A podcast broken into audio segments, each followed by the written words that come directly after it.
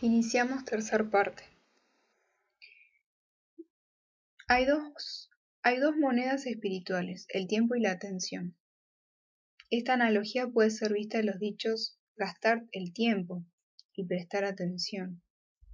Cualquier información o esfuerzo en el que ponemos nuestro tiempo y atención, acabamos recibiendo algo a cambio por la inversión de esas monedas. Este y no otro es el dinero real. El dinero que usamos es el limitador de energía del sistema. En inglés se le llama currency, corriente, porque nos hacen creer que es la corriente en el sistema de energía, cuando es un modo de control mental. Nada de lo que nos dicen es realmente el dinero. El dinero material solo es una cosa, es la resistencia al cambio en el sistema. El dinero es un modo de esclavitud por el cual siempre será muy difícil crear cambios reales y duraderos. Allí donde ponemos nuestro dinero espiritual, que es el tiempo más la atención, si lo depositamos en las metas correctas y aplicamos sabiamente, acabaremos obteniendo algo a cambio, el verdadero dinero. En inglés, money Mon-ei, que significa un ojo. Verdadera visión espiritual, la habilidad de ver y desocultar algo. Retorno en forma de conocimiento, entendimiento, habilidades, maestría y empoderamiento. Aquí hay, eh, bueno, una imagen que representa en cuanto a la calidad general de nuestra atención como especie, donde afectará nuestro mundo de acuerdo al principio de correspondencia, así como vaya el microcosmos, irá el macrocosmos.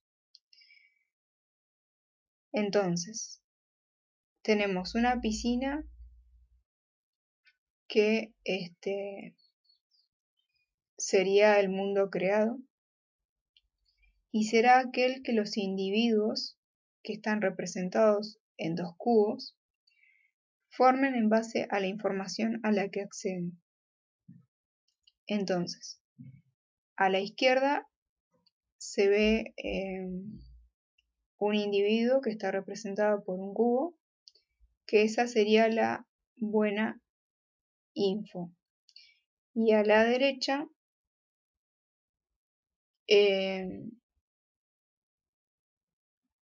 tenemos la info que está contaminada y representa al otro individuo.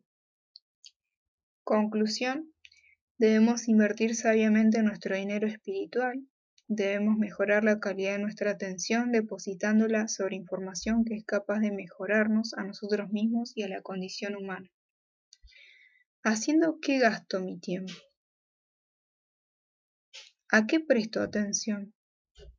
¿Qué clase de calidad estoy recibiendo a cambio de mis inversiones de tiempo y atención?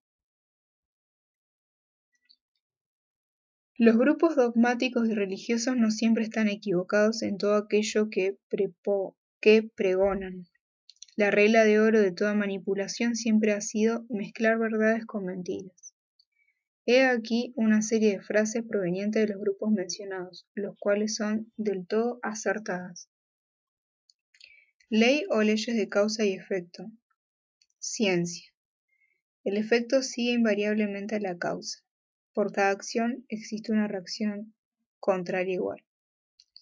Ley o leyes de atracción. Nueva era. La energía que emitimos es la energía que atraemos. La energía fluye donde fluye la atención. Así como piensas, sientes y actúas, así eres. Ley moral o karma consecuencialismo. Cosechas lo que siembras. Regla de oro. Haz a los demás lo que te gustaría que te hagan a ti mismo, o lo que tienes más fuerza y exactitud.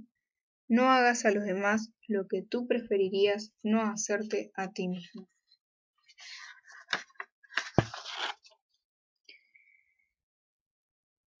Expresiones de la ley natural. Esta entra en funcionamiento o tiene lugar en la vida a través de cinco expresiones básicas. Cada una de estas tiene un aspecto positivo y uno negativo, por lo que esto no da un total de 10 expresiones de la ley natural. O sea, esto da un total de 10 expresiones de la ley natural, entre las positivas y negativas. Se aplica individual y colectivamente afectando a todo ser viviente en la Tierra. Entonces tenemos expresión positivo y negativo.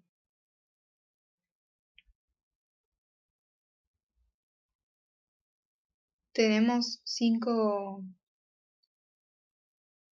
cinco cuestiones a tener en cuenta, que una es eh, la primera, polaridad generativa, sería ¿qué usamos para crear? Es la fuerza o energía que usamos a nivel básico para empezar el proceso de co-creación con las leyes naturales. También es la fuerza que usamos para generar o crear la calidad de nuestras experiencias. Aspecto positivo. Amor o conciencia. El amor es la fuerza que nos ayuda a volvernos abiertos a la verdad y expandir nuestro estado de conciencia. El aspecto negativo es el miedo o la inconsciencia, ¿Qué es la base para la inconsciencia? Es la fuerza que contrae y apaga la conciencia la que nos cierra a la verdad. Tenemos miedo a la responsabilidad que trae implícita el conocimiento y a tener que actuar en base a ese conocimiento, ya que requiere mucho coraje. Luego tenemos la expresión iniciadora de cómo empieza, es el primer paso a resultados tangibles y reconocibles. Es lo que producimos en nuestras vidas tras poner la dinámica en movimiento. Tras escoger entre las polaridades generativas del amor o el miedo. Aspecto positivo. Conocimiento, es decir, la aceptación de la verdad. Aspecto negativo. Ignorancia, rechazo a la verdad. 3. La expresión interior es decir, lo que pasa en nuestro interior. Tenemos aspecto positivo, soberanía, como estado de conciencia, la soberanía significa que uno ha unificado los tres aspectos de la conciencia, por lo que no hay contradicción interna entre sus pensamientos, emociones y acciones. Formas de soberanía son verdadero autocontrol, verdadera maestría de uno mismo, verdadero amor a uno mismo y la verdadera posesión de uno mismo. No se es esclavo. Si tenemos monarquía interna, podemos tener anarquía externa. Aspecto negativo. Es decir, si estamos polarizados para el lado negativo. Acá tendríamos confusión, es decir, anarquía interna, no hay, maestría sobre uno mismo, la confusión es el estado mental en el que el ser está gobernado por el miedo y la ignorancia. La confusión puede ser vista como posición en el interior de la conciencia de uno mismo, de modo que los sentimientos, pensamientos y acciones están en contradicción unos con otros. Esto significa que no hay autocontrol ni autodisciplina. No hay amor por uno mismo. 4. Tenemos la expresión externa, que es lo que pasa en la sociedad. Aspecto positivo, si estamos polarizados de forma positiva, digamos, hacia la conciencia o hacia el amor, tenemos libertad. No existen gobernantes exteriores. La verdadera libertad para todos debería ser vista como la meta para el desarrollo espiritual, un estado tal solo se puede manifestar como resultado de la adherencia en la sociedad a la ley natural. El aspecto negativo es el control, totalitarismo, esclavitud, la concentración de poder ilusorio en manos de instituciones como el gobierno. El control es el sendero que lleva a todo tipo de formas del mal y la destrucción. Resulta cuando una sociedad vive en oposición directa a la ley natural. Punto 5. Para cerrar, tenemos la manifestación, que es el resultado que creamos. Habiendo estado polarizado de forma positiva, tenemos orden, que es la bondad manifestada, representa todo lo que decimos que queremos y solo resulta cuando hay equilibrio o justicia. La justicia a su vez viene mediante la adhesión a la ley natural. La justicia solamente puede estar presente, cuando la verdad ha sido aceptada en nuestras vidas y nuestro comportamiento ha sido armonizado con la ley natural. Aspecto negativo es el caos, que es el mal manifestado, es el opuesto exacto de lo que decimos que queremos. El caos resulta cuando existe desequilibrio e injusticia, resultantes a su vez de la ignorancia de la verdad y un comportamiento que está en directa oposición con la ley natural. En cuanto a la moralidad, em, un profundo entendimiento de ella son los principios que conciernen la distinción entre el buen y el mal comportamiento.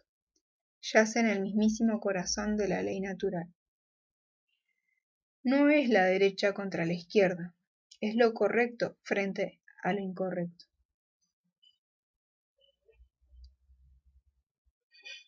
La moralidad es el verdadero sentido común. Por definición, diferencia objetivamente lo correcto de lo incorrecto. La moralidad no es la izquierda contra la derecha, es bien versus mal. El paradigma de ser de izquierdas o derechas es falso. Es solo una distracción puesta ahí para que no se preste atención y se entienda la verdadera diferencia real y objetiva entre lo bueno y malo. Usamos la misma palabra bien o correcto para denotar lo acertado y lo moral. Esto es así porque significa lo mismo. Correcto es moral. Correcto significa que está alineado con aquello que es verdad. Significa literalmente por definición que si es verdadero, entonces es moral. Cuanto más sigue aquello que es falso y que no está basado en la verdad, tanto más sigues el camino de la inmoralidad de lo malo.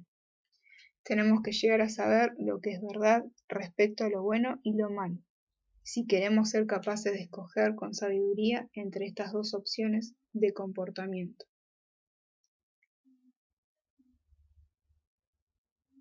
Bueno versus malo. Lo bueno y lo malo no existen como constructos en el cerebro.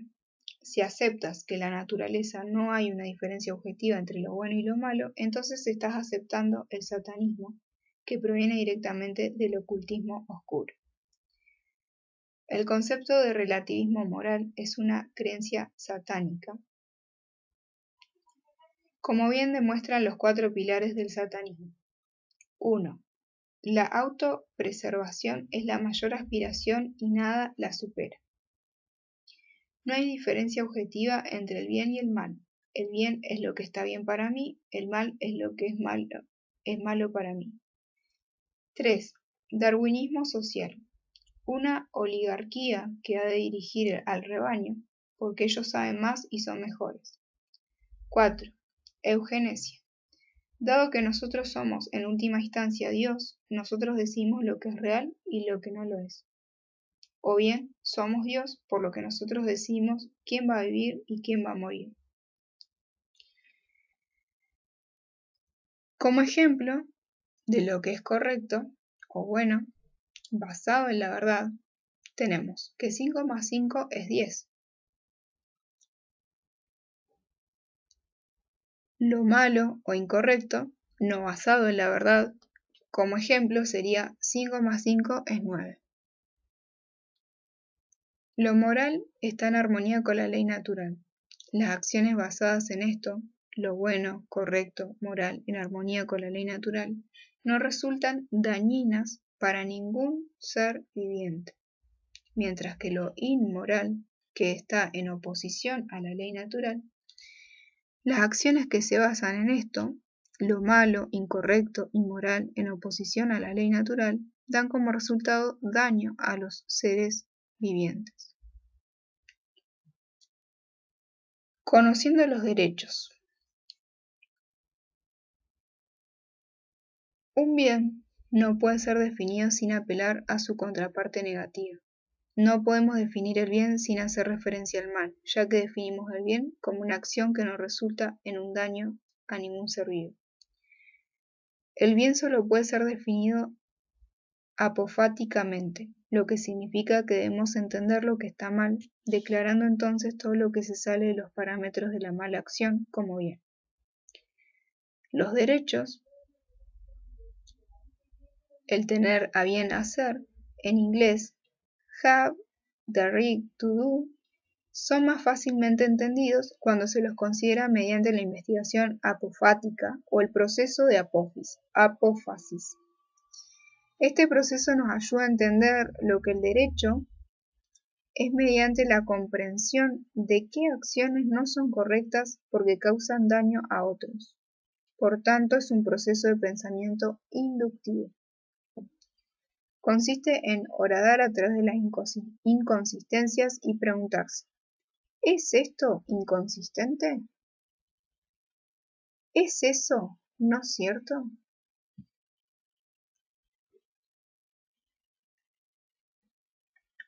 Veamos lo que es apófisis versus catáfisis. La investigación apofática y catafática. Por un lado, la apófisis es la afirmación a través de la negación. Se refiere a definir algo a partir de lo que sabemos que no es. Es un método de razonamiento lógico o deductivo por el cual llegas al conocimiento de algo mediante la exclusión de los conocimientos negativos. Pones las inconsistencias lógicas a un lado y dices, esto no es lo que es. La investigación apofática debe ser delimitada de lo que se conoce como investigación catafática. La investigación catafática significa que estás llegando a la verdad a través de un proceso de razonamiento deductivo.